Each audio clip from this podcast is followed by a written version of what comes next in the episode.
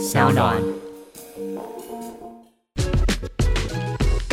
就就就爱讲干话。Hello，大家好，我是 Skimmy，Hello，我是海苔熊。欢迎收听就爱讲干话。我们这一集呢，收到了一个，应该说前几集的那个留言当中，收到一个听众的回馈，觉得非常开心。好，我来念一下这个回馈。好好那因为 Skimmy 说他如果自己念会很害羞，哎，没错，所以我就帮他念啊。他说最新的一集关于拥抱黑暗面，很能够理解 Skinny 所说的与自己和你为什么一。定要把人家的名字打错念出来呢？对，那个 Skinny 啊，他是这你，他是他就是自动矫正的，我们就是不要这样子羞？辱别人。他表示他觉得念瘦嘛。谢谢他，谢谢他。他说，因为我也曾经大学的时候选修一个通识课，看了《沉默的羔羊》这部片，然后有思考过内心是不是有一个真的很深很深的恐惧，然后不被理解跟接纳。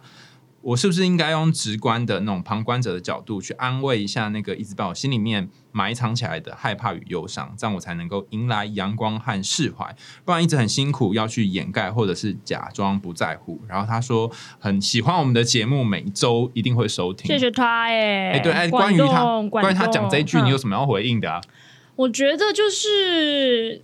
确实是因为你上次我们在讲到汉尼拔，就是跟《沉默的羔羊》同样的原著改编的影集的时候，嗯海苔兄其实也有说，他就说当就是你们看到比如说影剧作品啊或者小说作品去夸张的或者说去血淋淋的展示比较黑暗面的部分的时候，其实是会让就是观众会有一种好像是被接纳、被治愈的心情，对不对？你上次有讲到这件事情，嗯对，所以我觉得他可以就是反而利用这样子观看的一个过程，去变成一种自我的疗愈。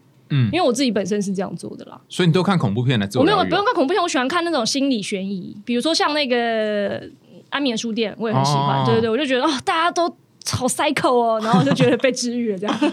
看这个，你是嗯就是带入里面的某个角色吗？还是怎样？我就会觉得自己好像就是情绪跟着他们一起，就是大起大落，然后就是可以，你知道，一直往黑暗的那个方向走。但是是因为我是安全的坐在观众席，所以对我来说，这个体验是那种就是安全的去体验自己内心深处，享受这个黑暗面的那种爽感。这样我就不会在我的人生中真的做出一些过激的行为。这样听起来我好危险哦！你也太危险吧？其实你有危险的病态人格吧。哎、可是没有，我精神病测的是测出来超低的、啊。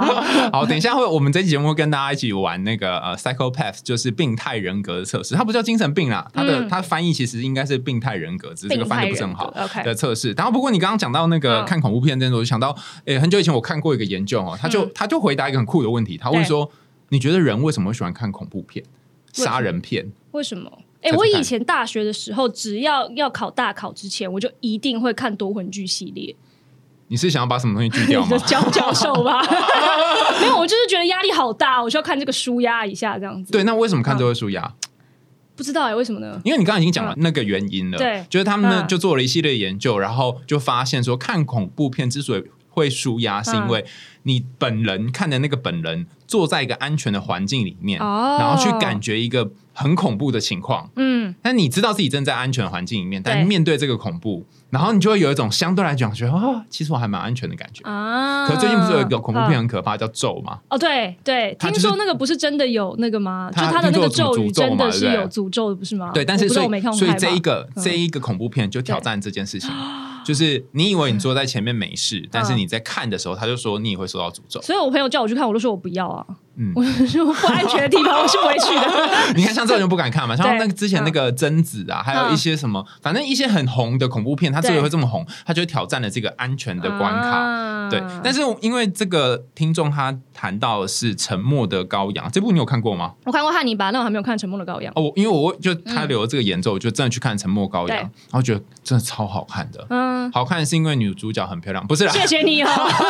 不是 嗯好看，是因为我嗯我自己的感觉啊，是他在描述一个人，她一个女生在那个年代，其实就是、嗯。呃男尊女卑很明显的状况。对，然后呃那边的警察都是男生，很少像 FBI 探员都是男生，对。有少数她是女生。对。然后他的电影的第一幕就是一个女生在爬那个呃好像障碍赛，然后嗯拿着一个绳子往上爬。嗯。那这我自己觉得啦，我自己觉得它也是一个这一部片里面一个很中心的概念，就是这个女女主角叫做 Chris，Chris 在呃从这么多人当中，男性的探员当中要往上爬的这个概念，嗯其实就跟他第一幕一个象是一样。征的感觉。对，但是嗯。因为这部片很长，然后拍三部，就是《沉默的羔羊》是第二部，嗯。然后里面我觉得印象最深刻的就是他到底为什么叫沉默的羔羊？整部片只有大概嗯。三分钟在讲沉默的羔羊这一段而已，嗯其他都跟羔羊无关。OK，然后主要是因为那个汉尼拔，对。就是里面他当初被关在一个牢里面，然后跟 Chris 两个人在对话、c h r i s 对要想办法透过汉尼拔。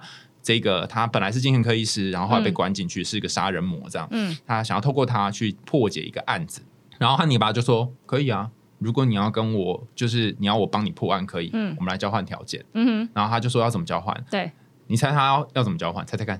他应该就是想要他提供他一些病态的好处吧？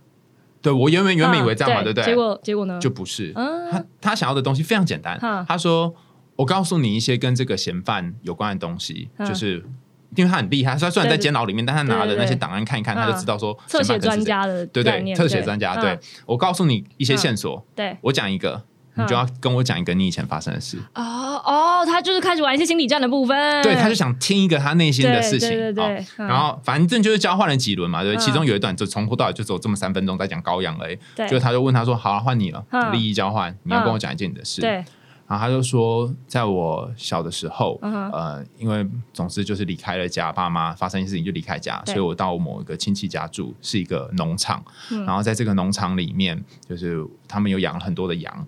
呃，然后有一天晚上睡觉，就听到很大的声响，嗯我发现原来是这个农场里面的羊在大声的呃尖叫，嗯啊，好像他他们被呃好像被呃杀害还是怎样之类的，嗯反正就是被欺负就对了。然后我就隔那个农场那个木门看过去，然后看到那个羊在尖叫，我就觉得很害怕。所以羊到底为什么要尖叫嘞？等一下，等等一下跟你讲嘛。好好好好好好那总之就是，我就很害怕，很害怕。然后我就跑到那个羊圈里面，嗯。想要把那些羊全部都救走。OK，可是问题是，嗯。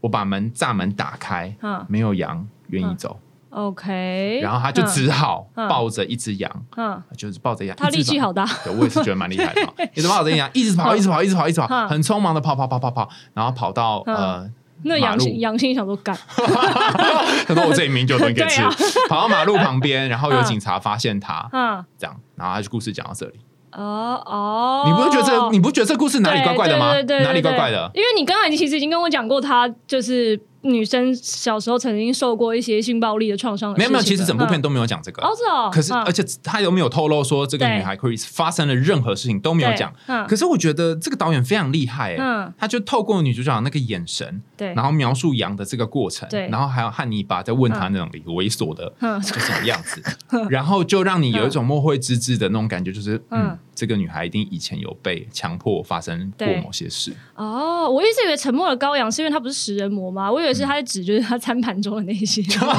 我跟你想的一样然后就是沉默的嘛。我跟你想的是一样的。哦那但是嗯沉默的羔羊，他之所以会红哦，我我的想法是，嗯其实跟你刚刚讲那个意象是很像，就是嗯。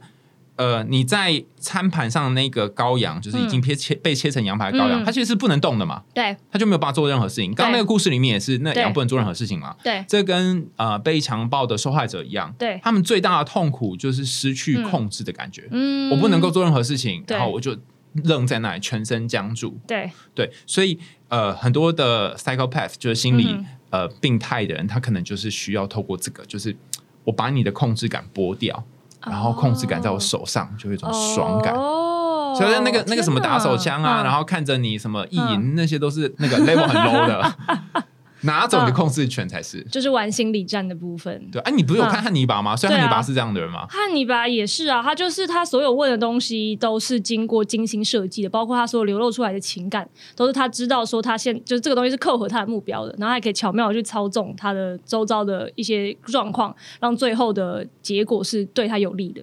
哦，对对对而且对，因为他在那个里面，他是还在演，他还是一个心理医师，还没有被关进牢里的时候嘛。嗯然后他就是会心理操纵他的病患，他就是想看看这些病患被他操纵之后会去发生什么事情，他就觉得很有趣。这样，哦，你们这些心理医生真是危险啊！但但其实我觉得哦，我觉得要会这个操纵，它比较不像是嗯不像是，就不是说所有的心理医生、所有的心理师都会操纵啦，哈对对对。然后也不是所有的什么杀人犯都会操纵，对。就是实际上有一些人也是很愚蠢的，就犯下了罪对对，所以我觉得，我觉得应该分成两类，嗯。就有一类的我们称作呃，他可能是人格上面对。有有一些状况，对。然后他会被归类到呃所谓的人格疾患 DSM 五间的那个里面的人格疾患，然后另外一种我们称作心理病态。对。那我觉得第一种人他是比较常见的，相对于第二你种说人格疾患吗？对，就是说嗯。你可能有像我们之前有谈嘛，自恋型的人格，对。或者是他是边缘型人格，嗯。然后就是通常都跟一些童年的经验有关。比方说刚刚讲那个嗯。谁、Chris，嗯。他就是第一个是被遗弃嘛，被父母遗弃，然后可能有受创的这些经验，嗯。所以他就很有可能会去。呃，跟一些人发生很复杂的关系，嗯。或是想要寻求这种刺激感。在《沉默的羔羊》这一本这一本嗯。小说，它有三部的最后一段，他就有说，嗯。呃，电影版里面说 Chris 没有跟汉尼拔在一起，对。但是小说说他们在一起，哦。你可以理解吗？嗯。一个 FBI 警探对，跟一个杀人魔在一起，销魂 这样怎么会销魂呢？蛮蛮不错的啊，这种冲突感就很赞呐。就是以当然是以一个剧情的角度来说了，但如果是放在现实，就是很悲剧。对啊，最近不是对现实也发生一件事吗？那你是说就那个那个那个惊天，动地的那一件吗？对 就是我们真的要慎选对象。我前几天在网上看了一个梗图，上面说爱惜生命，远离 Amber，Amber 对是谁啊？Amber 就是强尼戴普的前妻，她叫 Amber Heard。就是你有看《水行侠》吗？没有呢我知我知道水行侠是谁，但我没有就是《看那部片。水行侠》里面的那个海后啊，就是那个红头发很正的那个，哦就是 Amber Heard。对，所以哦，所以他还是个演员。他还是个演员，他们嗯俩是就是因为拍片认识的。他是在比较早期的时候，然后那个时候应该是 Johnny Depp 跟他的好朋友一起要把他好朋友的一个作品改成电影，嗯然后反正就是一路在 casting 的过程中，然后拍摄的过程中就认识了 Amber 这样子，就两个人好像一起演。但那个时候好像双方没有没有什么火花，嗯是后来强尼戴普跟他老婆离那时候老婆离婚之后，然后才跟 Amber 慢慢发展起关系。哎，所以他们结婚很久了吗？没有，他们好像结婚十五个月就立刻离婚了。所以我觉得好莱坞影星是不是经常都会就是大家有时候就是临老，就是会发生一些奇怪的事情。啊，没有啦，肯定一般人也会啦，只是因为他们在荧光幕前，所以就大家就会特别，尤其对这种短命婚姻就会津津乐道。而且因为 Amber 之前还有形容说，她嫁给强尼戴普，她觉得就是强尼戴普是她儿时的偶像的那种感觉，就她觉得自己是，你知道但他们差很多岁吗？这挺多的，好像是按 Amber 现在应该三十六、三十八吧，然后强尼戴普好像五十几吗五十？几，对对对对对。哦，那尼可拉斯凯奇不是也是吗？他都找几个都是日本妹子。对，但他其实尼可拉斯凯奇他的灾难就不是在老婆上，是在他的欠债上。欠了很多钱，但他也真的换了很多老婆了。对，就是人各有命啦。有些人的有些人劫难的老婆，哎，有些人劫难所以，所以，所以 Amber 到底有多可怕啊？就是据称，因为那个时候事情就是搞得很大，是因为大概在二零一六还是一七年的时候，反正就挺多年前了，四三四年前吧。然后就是是 Amber 那个时候是强尼戴普诉请要离婚，后来他好像又撤诉这样子，但是 Amber 就开始有控诉说强尼戴普殴打他，然后他就说我亲眼看着我儿时的偶像这样一个崇高的形象变成一个就是有毒瘾跟酒瘾的一个就是就是瘾君子这样子，然后就说呃强尼戴普就是还会拿什么什么酒瓶强奸他什么之类的，但是这些都是他。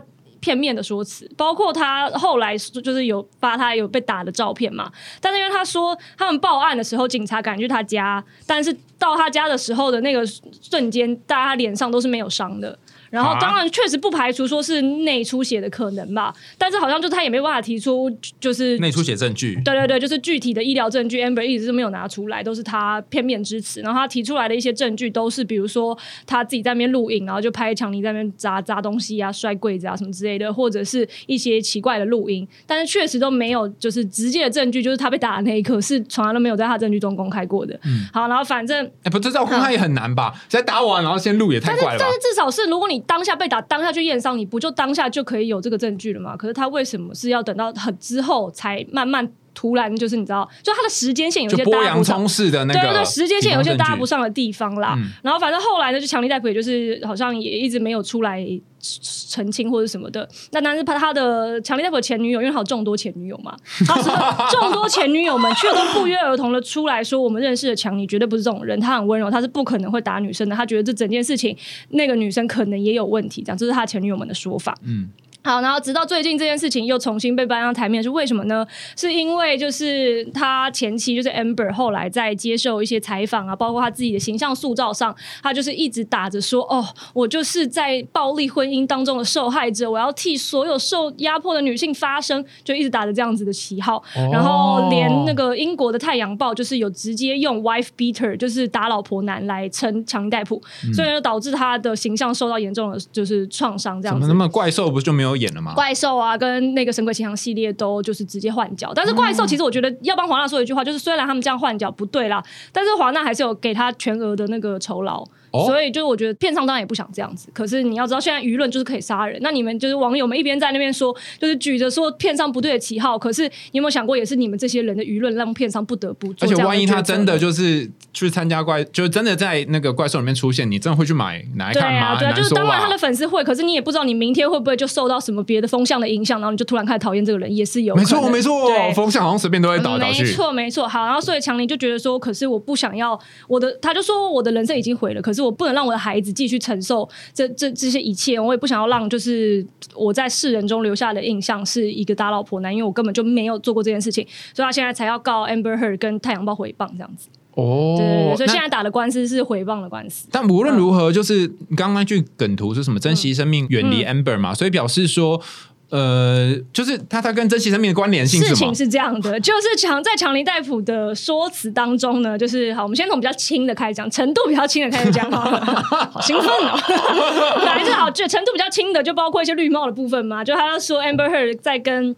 他还有婚姻关系的时候，就把 Elon Musk 跟那个超模那个叫 Cara Dale 什么，他那个姓氏太难念了，反正就是自杀突击队里面演那个女巫的那一个，他们就带回家三批这样，然后是强尼戴普家的。大楼保安告诉他的。等一下，他们带他带回强尼泰普，他们家三批。对对对，没错，是蛮勇敢的。门塔吼这样子，哇，好勇敢啊！然后诸如此类，还有他有跟什么男星 James Franco 啊，什么好像都有一些婚外情。那这个是程度比较轻，然后程度比较重的呢，包括他就是有拿酒瓶，就是扔酒瓶投掷强尼，然后把他的手指打断。然后他说强尼说他直接可以看到手指见骨这样。那这个是有留下医疗证据的啦。嗯，那再来还有就是后来他们关系已经搞到非常破裂的时候。有一天，就强尼就收到他好像管家还是不知道什么朋友的那个简讯，告诉他说：“呃，就是劝你现在不要回家。”然后强尼就说：“ 怎么了？呢？”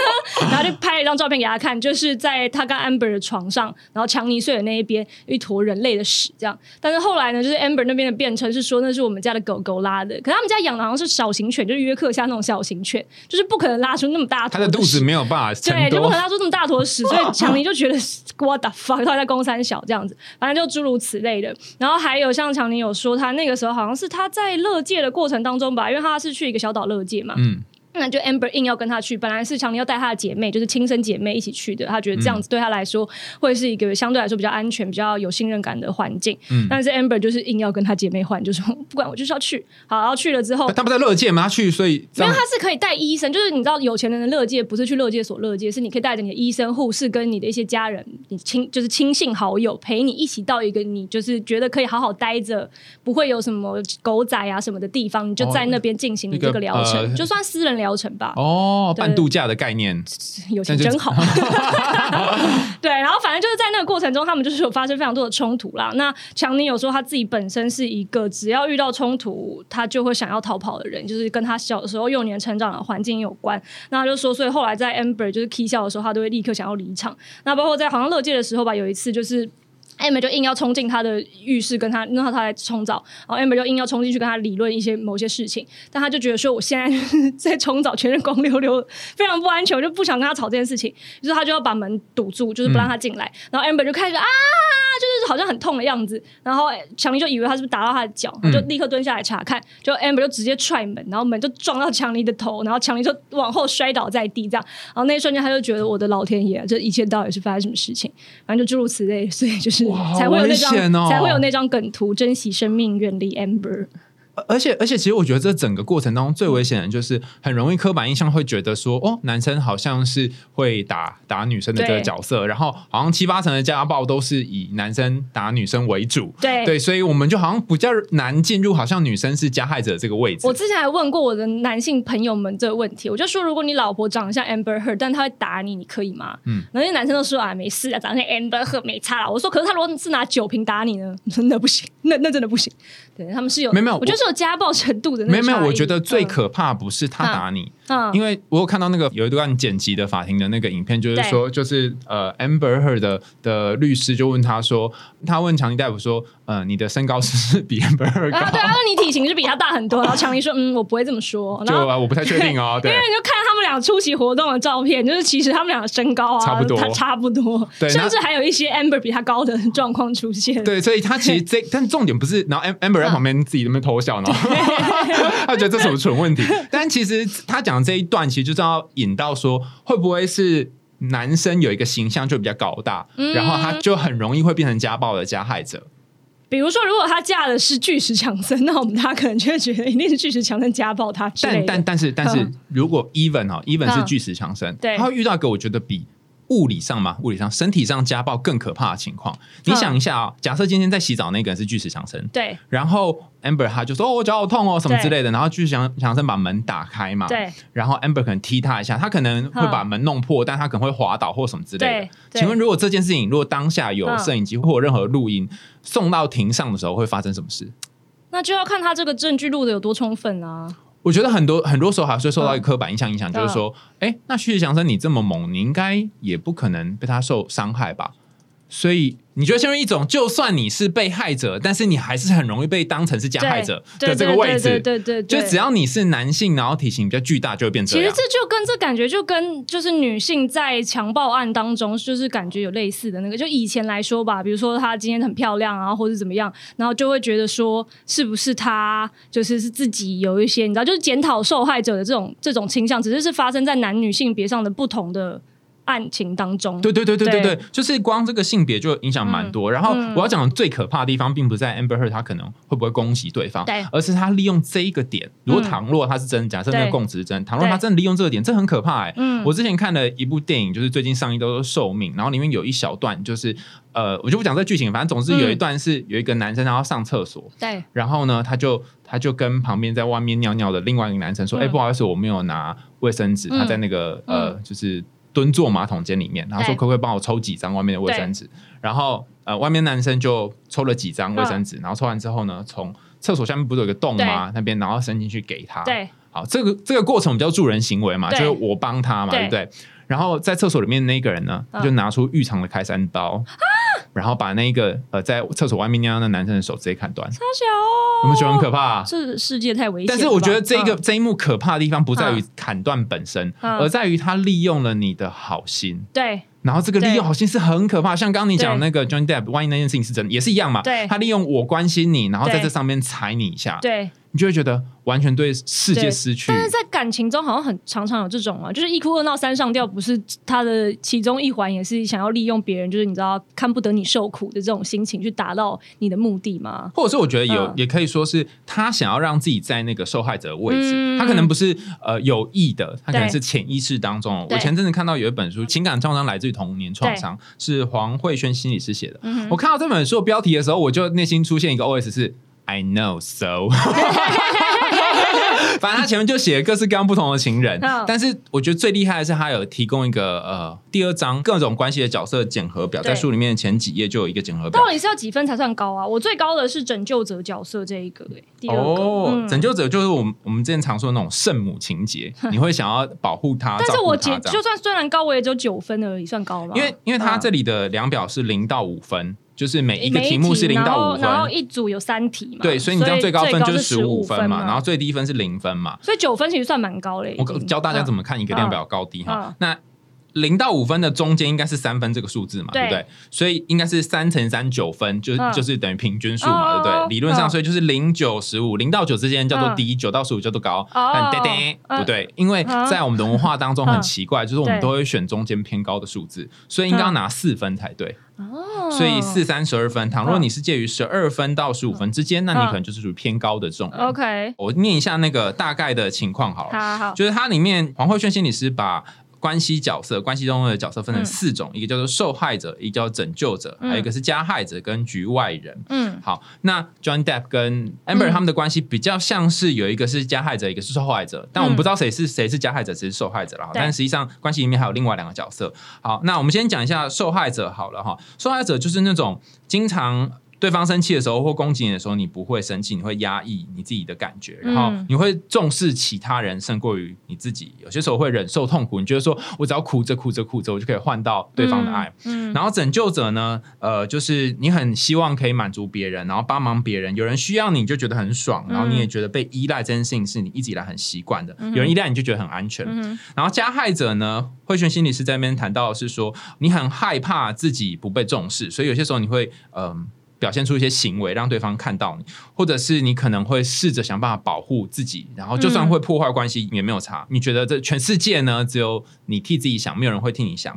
最后一个是局外人哈，就是你倾向听别人的事情，但是你会听别人讲心事，可是你都会把自己隔在外面，好像不会跟别人有很多的情感连接，也不会有太多的冲突，你经常是保持距离的这种状况。对，好，我觉得我大概是在感情里面蛮多时候是受害者加局外人的组合，哦，就是呃，我可能有一些感觉不会讲出来，嗯然后我会很害怕有冲突。嗯，可是我觉得有些感觉不会讲出来，这个感觉好像。因为我这一这一题我也答蛮高分的，但是后面两题就是你不太习惯表达，因为你觉得自己意见不重要，跟太紧密或有冲突时你会沉默表示距离，这两个我就蛮低分的。哦，所以你会直嗯接讲出来，会啊，我觉得不讲出来，我憋我自己心里我多不爽啊！你就会直接讲吗？我会先自己想尝试消化一下，然后可能就是夜深人静的时候，突然觉得不行，是可忍，孰不可忍，然后我就讲出来。不行不行，要是好要是我跟你在一起，好我一定会把那个棉被整个拉起来。不是，因为你们什么在夜深人静讲呢？我要睡觉啊。没有，我可能是我夜深人静的时候，我自己在家里想了一想之后，然后我选择在第二天早上发讯息给你。哦，这 OK，这 OK 吧？啊如果不是三更半夜你在睡觉的时候硬把你打醒，说给我起床，对，我告诉你，现在就是？要沟通。昨天晚上不是这种的，哦，吓死我了！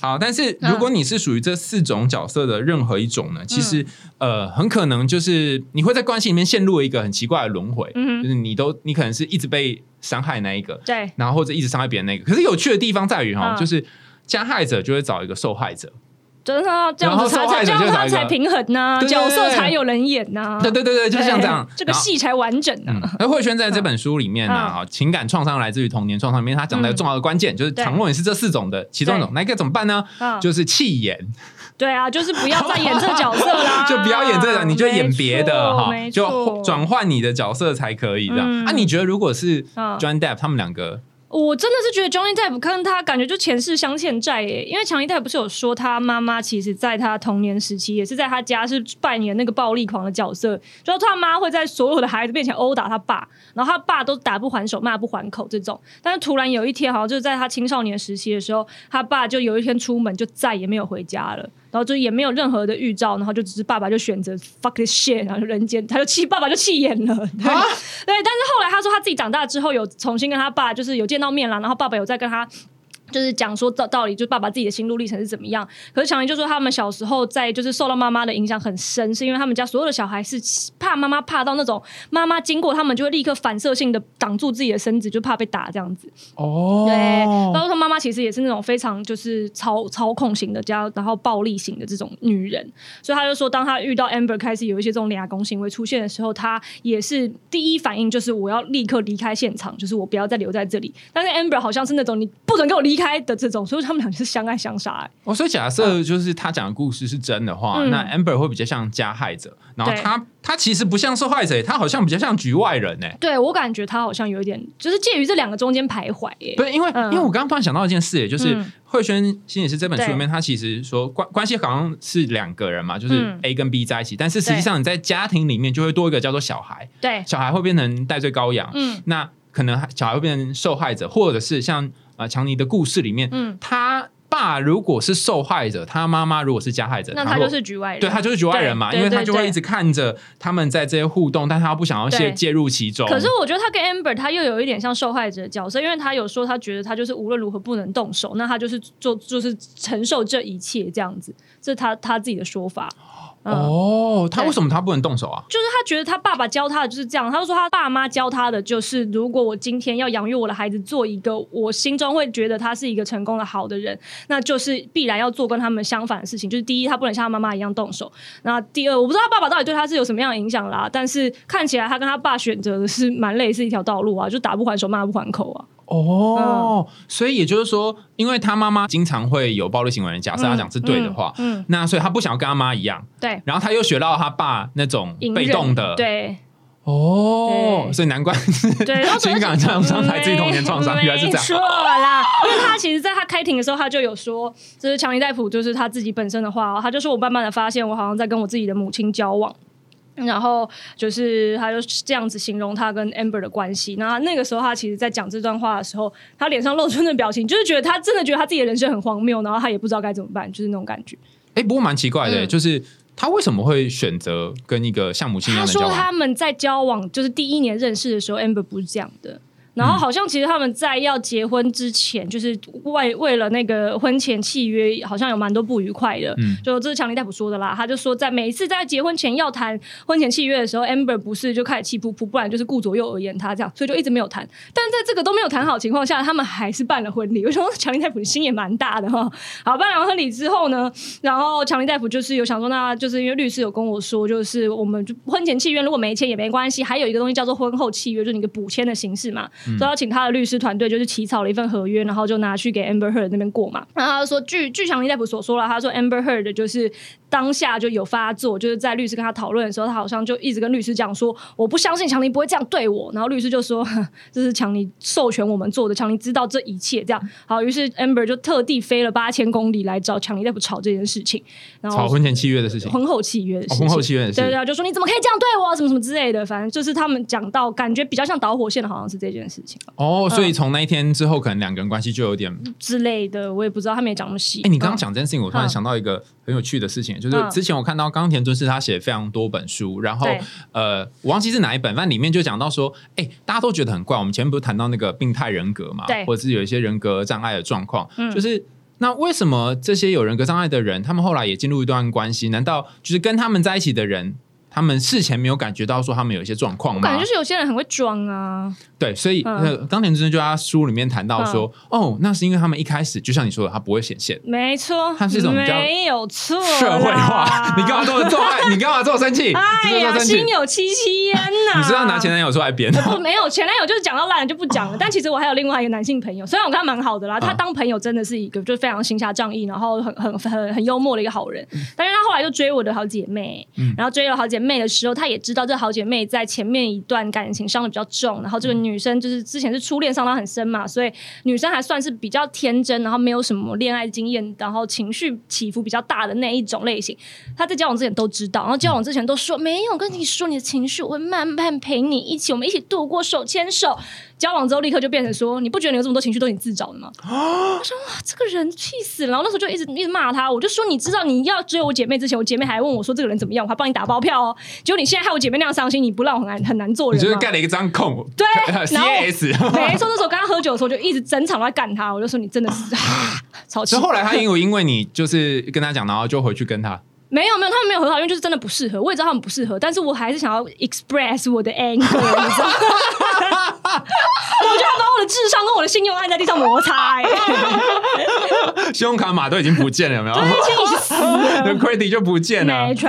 哦，可是我听你这样讲这一段的时候，我就觉得说，他刚刚这个已经算是比较明显的，就显现出不同的。有一些他是会渐进式的，甚至是会起伏式的。比方说，他今天跟你很好，对，然后明天又突然跟你不好。然后后天突然跟你说：“宝贝，我错了，我那一天其实是因为我喝多，什么什么之类，把日子过成马景涛。”哎，对，然后就是 就是很起伏，然后你就会有一种心疼，会觉得好了好了好了这样子。那这种人如果他再配一个那种被动的，就像像我这种就很很害怕冲突的，对，可能就说：“哦，好啦，嗯，或者可以啦，算了啦。”哦。然后算了一次、算了两次之后，他就咬定你，对，你们就陷入这个这个剧码当中了，这是个循环对，你就把这个角色一肩扛起了，对对对对，你就直接拿到那个 casting。就决定是你了。对，重点是你还没有配哦，还没有那个片酬。对对，然后最近就是因为这件事情啊，我就想说，哎，到底是为什么要去复制童年创伤啊？嗯，然后你不推荐我去看一本 psychopath 嘛，就是心理病态书，创造一个心理病态，创造一个心理病态，然后它里面有非常多的案例。对，呃然后我看到最后的时候，不知道为什么就想到我的论文，怎么样？怎么样？怎么样？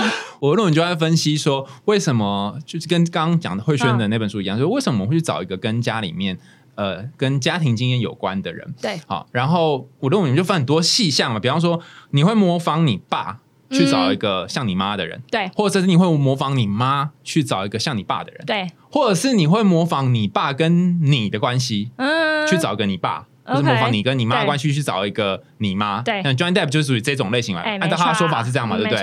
但是也有可能是刚刚的嗯。四种组合，哦。这四种怎么组合在一起呢？就是说，比方说 Johnny 嗯。Depp 他就是他一方面想要有一点像他爸爸，嗯，所以他就试着去，就像你刚刚说扮演那个受害者的位置对，他他也有点想要扮演那个他跟爸爸妈妈关系当中的那个那叫什么？局外人。所以他也扮演这个位置。嗯，但最可怕的是，他同时也会受到那种有很多情绪的人的吸引。嗯，然后，所以他可能就找到了。假设啦，如果他说的是对的，就是找到 Amber，对，然后跟他在一起，然后最后就演出了这个奇怪的剧嘛。这个戏嘛真的是本世纪最好看的戏嘛。虽然这样说很对不起他们俩，但是我觉得，然后，所以在那本呢，嗯呃，创造一个心理病态里面，他就提到很多就是童年创伤啊，然后后来就变成罪犯啊等等。嗯那里面有谈说，不是所有人都像汉尼拔一样啊，很聪明啊，也有一些人是笨蛋啊。没错啦，对，然后呃，我大概整理一下哈，我觉得里面有嗯几个、几个是比较有可能会让你复制情感童年的创伤的。对，第一个叫做习惯制约，就是你会找一个情人跟你爸妈很像，因为你在这个过程当中你会获得一种熟悉感。对你妈打你，或是你爸打你，然后觉得很痛嘛，对不对？对，可是不知道为什么那个痛，这就是爱的感觉。而且而且你以前可能不知道，嗯。但他每次都说我打你是为你好，哦，然后你就会就被洗脑了，对你就会放到心里面去对。走心。打是情骂是爱，喜欢起来又脚踹，而且就算就算你理智上面觉得嗯。不是这样，我到底脑袋发生什么事啊？对。但你身体就会去去去去去到这种地方，然后就是在找这种人。然后另外一个叫做投射性认同，嗯就是比方说，呃，我会想要想要试着去了解我爸那时候为什么要这样容忍我妈。嗯，那我要怎么样去了解嘞？那我就是要找一个像我妈一样会打他老我就了公的人。强力大夫现在非常了解喽。对，他就渐渐知道哦，原来是长这样子哦。哈然后另外一个叫做反向作用或者是对弥补，在《Psychopath》这本书里面有讲说，有的人会去做一些事情来弥补过去所犯的一些错误，比方说他可能觉得他那时候没有帮到爸爸。哦，或是那时候嗯。他没有好好的，就是在家庭当中去拉住他的双亲，所以他想要做一些事情来去弥补，嗯。可能是弥补他小孩，或是对。弥补他的太太。对。所以七什么七百万的那个吗？七百对，就是强林大夫那个时候，好像就是第一次 Amber 要告他的时候，他其实一直都没有出来指控说，就是他好像还是想要保护 Amber 这样子，嗯所以他那个时候没有很强力的反抗，然后他也就是赔了 Amber 七百万的赡养费，然后 Amber 那时候是说，我根本不是要图这个赡养费，我会把这赡养费全部捐出去，但后来被踢爆，好像只捐了十万吧，而且因为他转眼就跟 Elon Musk 在一起了，我想说不是，如果我知道我接下来要跟马斯克就是全球首富在一起，七百这七百万，万算什么？说捐就捐，但他只捐了十万，所以就是是蛮奇怪的因为。Elon Musk 后来没跟他在一起，就他们很快就分手。煮熟的鸭子飞了，所以鸡还是先不要吐出来。哎没错没错，对，所以有一种就是他可能是想要去认同这个爸爸的感觉，嗯想要感觉爸爸发生什么事情，所以他就、嗯他就跟他在一起嘛。嗯那另外一个是，就他想要试图去寻求控制。这个这个我当时听到这个论文的时候，就是吓歪歪，就是徐浩宇嘛，我们都认识那个浩乙。浩宇心也是有一次又跟我分享说，他在他在某一篇不是跟我分享，他在论文里面写的对哈，在 paper 里面写，他说。有一些男生或有一些女生呢，他们想要跟一个人在一起，是为了想要扭转他的童年经验。哦比方说，小时候我妈打我嘛，对不对？对然后我无力反抗，对，然后我就跟一个跟我妈一样的人在一起。就是会打他的，然后我是把他往死里打。不不，这这这是一种路线啊，哦就是把往死里打。嗯但是还有一种路线是嗯，我要用爱来感化他，Oh my fucking god！就是我。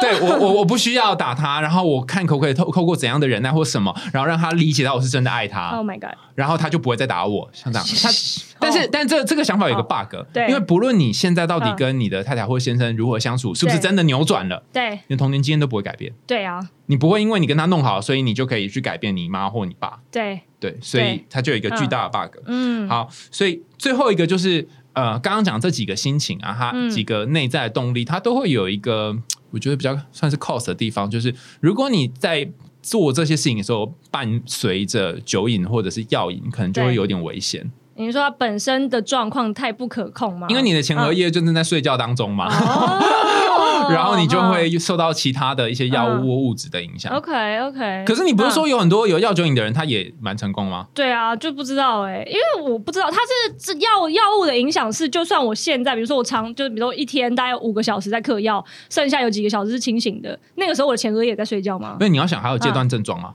但是如果他用的是比较不会有那么严严重，比如说像强尼，他就说他有后来他就是药物断了很久了啦，然后他就说他是还是会有一些喝酒跟大麻的部分，但大麻好像是不会造成这样子、没有看你要用是什么，因为有分成兴奋剂嘛，嗯对对对对然后迷幻剂嘛，对对对。对，然后还有一种是镇定剂，分这三种嘛，对。对不对？那镇定剂就会让呃，然后觉得昏昏欲睡。有嗯。有大麻类就是属于这种，嗯。但如果是兴奋剂，像安非他命，你就可能会做出冲动行为。对对对对对然后嗯。如果是迷幻剂的话嗯，虽然你不会，我厨房里有条龙，对，虽然你不会有，先别打我了，咱们一起看龙吧。对对对对对对对，就虽然你不会有这个冲动行为，但是你可能因为无法控制，或是看到一些奇怪的幻象，你就对这个幻象做某些事情。对。对，所以这也很难说，就看他用的是什么。对啊，然后呃，要嗯。酒瘾也是一样啊，有些时候你就会在昏昏的过程当中啊，然后不小心就跌倒撞到什么。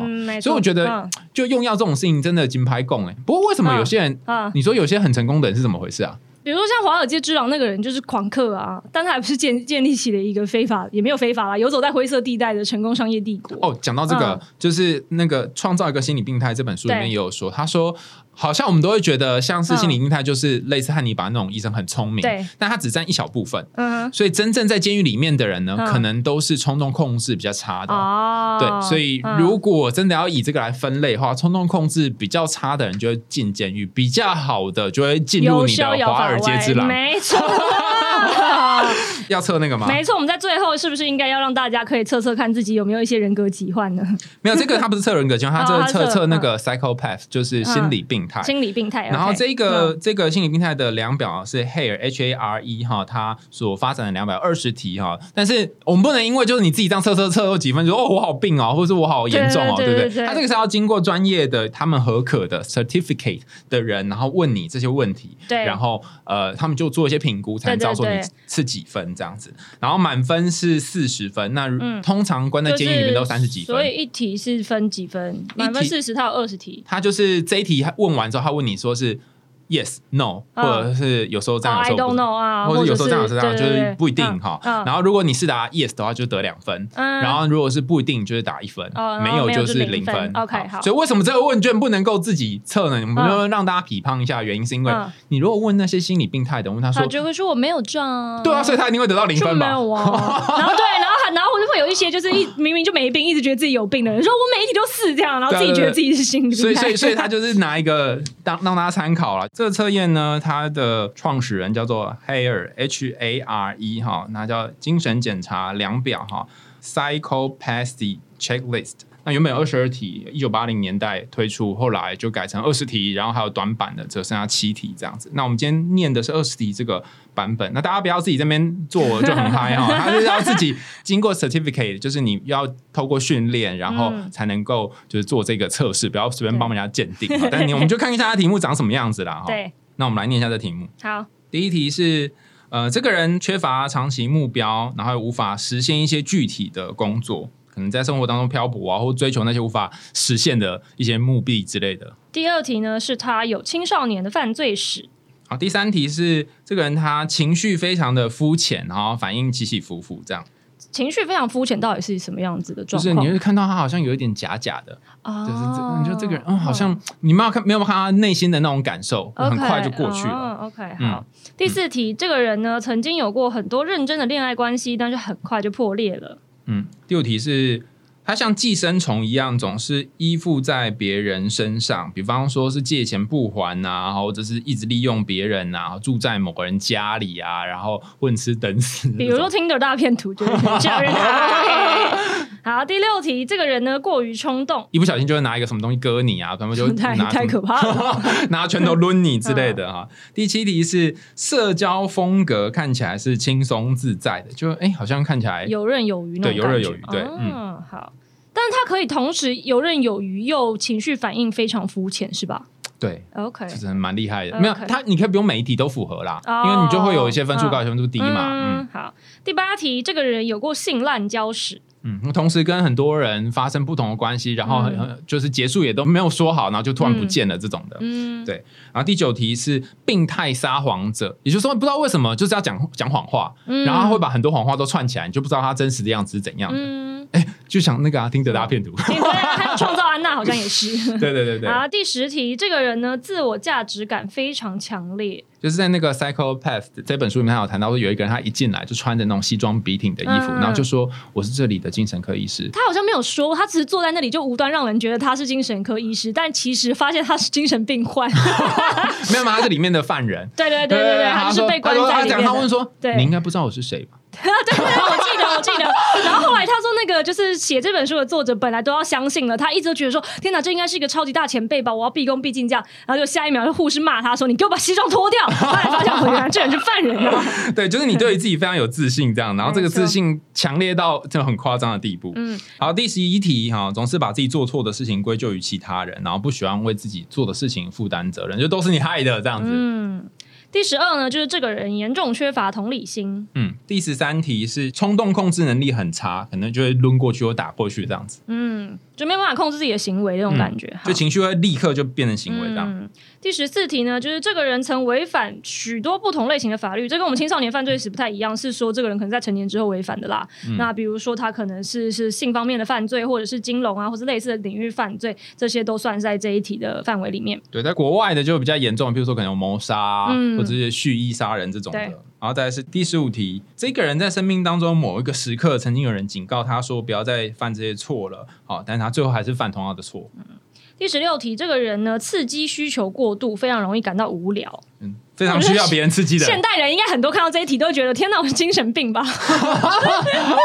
没有没有，这个追求刺激不一样哦好。这不是说什么哦要划手机要干嘛就是他会想要有一些让他有生理上刺激感。其实我觉得这个东西有一个比较算是怎么说呢，比较好的例子是像《新世纪福尔摩斯》，就是那个 B C 演的那个版本里面，他不是就是一直自称说他自己是 high functioning social path 嘛，嗯就是非常高。功能的高功能的精神病患者，这样他就是觉得什么事情都很无聊，只有 solve 这一些，就是解决这一些谋杀案，才会让他觉得很刺激。其实就有点像这个，哦，就你得要再有结合某一种能力，嗯就不是只有 psychopath。但是就是他刚好是有这个能力，说他可以就是在一些你知道比较不犯法的状态下解决自己的刺激。但万一他刚好是一个没有什么能力的人，那他是不是就只能去街上杀人？哎，没有，他那本书《Psychopath》里面就讲说，他里面有一个病人，对哦他就是啊，就是前面讲那个寄生虫，哎，然后他什么都不会做哦，但最奇怪的是他在坐牢的时候拿下了嗯金世界纪录，他拿下什么金世界纪录？因为那那栋监狱里面有划船机，对，然后他就他不知道划了不知道几万英里吧，嗯就是好像全世界只有五个人拿下，是其中不一个。不错。哎、那很厉害，因为他后来就说，其实这个人可能他有高功能的自闭的状况，嗯就是他可以专注在某一件事情上很久。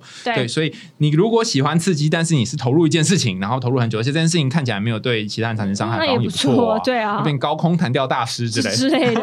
好，第十七题，这个人呢，通常逃避责任，对生活中的任何人都不负责。他说：“哎，跟之前推卸责任有什么不一样？不是哦，不是哦。嗯里面嗯那本书里面有讲到一个角色是，他就比如说跟你事后不理之后呢，嗯就算了，他去找另外一个人再事后不理，，OK，他就是设了很多后，然后也都不理这样。呃，他就是觉得我就是我自己的王者这样。不是，他就是一个、呃空中撒种子的飞机的概念。哎，然后 对对，就是嗯他对很多人都不负责任，然后也不养这些小孩。OK 好，但是你刚刚讲的那一个就是。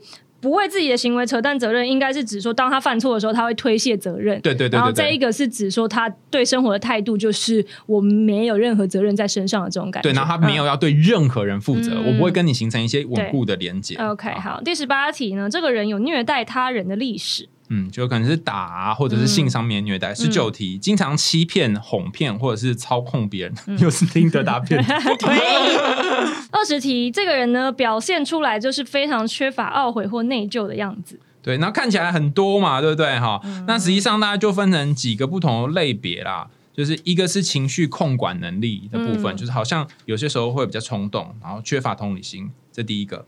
然后第二个就是可能过去有一些犯罪的历史或者是经验，就你以前曾经有过这种事情，嗯，好，这这第二个。然后第三个有一些反社会的状况，对某些事情愤世嫉俗啊，然后不太喜欢融入人群啊之类的。啊，然后最后一个就是你生活的方式跟别人不一样，嗯，别人可能就会，我们会建立一些关系啊，然后会会有一些感情，但是你却没有这样子，嗯，那如果你有遇过这种人的话呢？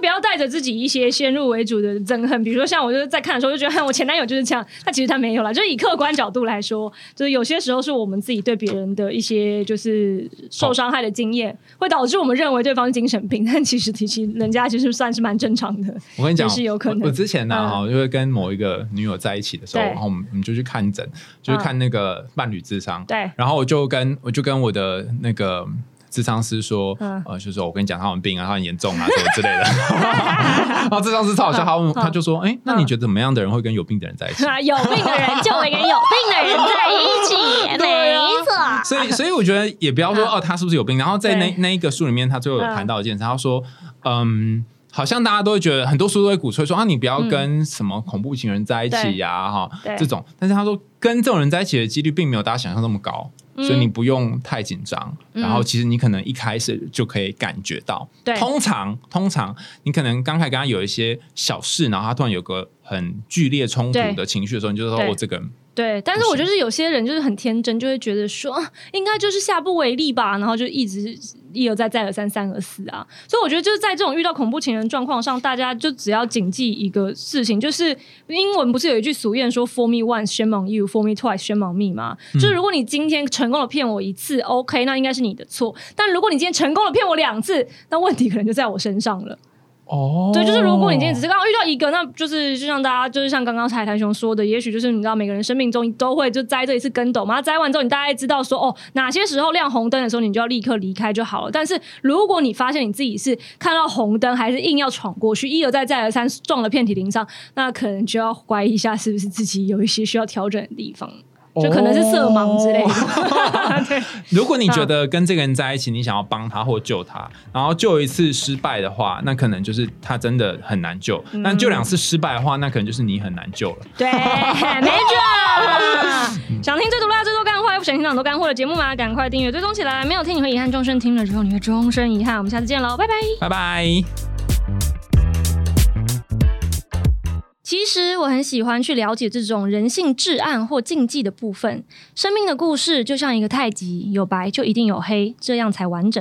人性的黑暗面并不是一个点，其实人生更像是一个回圈。当你以为你走到终点的时候，其实就是下一个改变的起点。